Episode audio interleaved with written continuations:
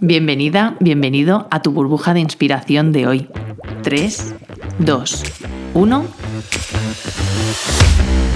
El submarino de la mente, tu podcast de crecimiento personal, profesional y empresarial. Hoy te voy a contar una historia. Esta va a ser el storytelling de la semana. Y es una historia que es real mm, de mi vida, de mi propia vida, y es que yo cuando era joven, bueno, sigo siendo joven, pero cuando era mucho más joven, como veintitantos años más joven, tenía un coche, un Renault Clio. Un Renault Clio rojo, precioso, que a mí me encantaba, que yo le llamaba Torito porque me llevaba a todas partes. Cuando, cuando acabé la carrera de enfermería me fui a Inglaterra, me llevé el coche a Inglaterra y los dos años que estuve allí, pues allí estuvo conmigo. Em, a mí me llevó a todas partes, a, mis, a, mis, amigas y mis compañeras de allí también, así es que era fabuloso.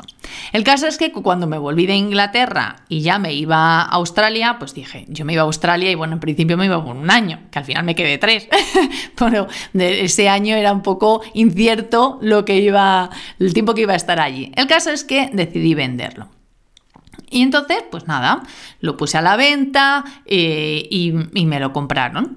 Ya te decía, eh, como ya te decía, el coche estaba fabuloso, precioso, en perfecto estado, etc.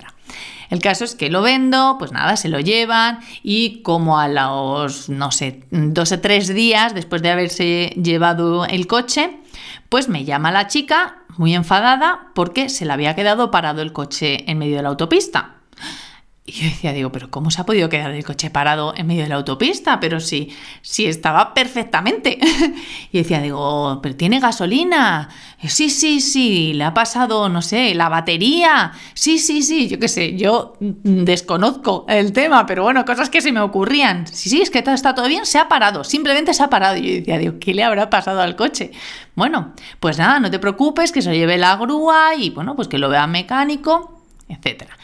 Y pues nada, voy, voy yo obviamente a hacerme cargo del coche eh, que estaba recién vendido y, y, voy con el mecánico y pues nada, empieza a mirarlo, mirarlo y dice el mecánico, pero a ver, a este coche lo que le falta es gasolina.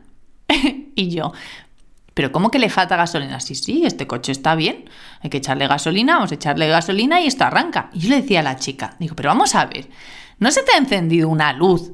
Eh, roja, que es una luz roja, además en un coche antiguo, una luz roja mm, de la gasolina. Mm, no, no sé, no, no sé, no, no sé, no, no sé. Digo, pero es que dicen que le falta gasolina. Mm, digo, pero tú le has echado gasolina. Dice, no, yo no. Bueno, así como mucha, mucha incertidumbre. Echa el, el mecánico echa gasolina, arranca, todo perfectamente bien. Y ya, al final me dice la chica, dice, bueno, es que ahora que lo dices, sí, sí, había una luz roja y decíamos, bueno, vamos a ver hasta cuándo aguanta.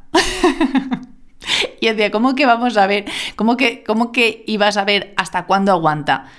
Bueno, pues hasta cuándo aguanta, si se queja de gasolina, hasta cuándo aguanta es hasta que se pare. ¿Cómo se ha parado? Entonces yo te diría, ¿Qué alarmas tienes tú ahora mismo mm, así como encendidas o medio encendidas? Mm, ¿Y qué te planteas hacer al respecto? Gracias por estar aquí. Y como siempre recuerda, la vida es la suma de todas tus decisiones, que bien dijera Albert Camus. ¿Qué vas a hacer hoy?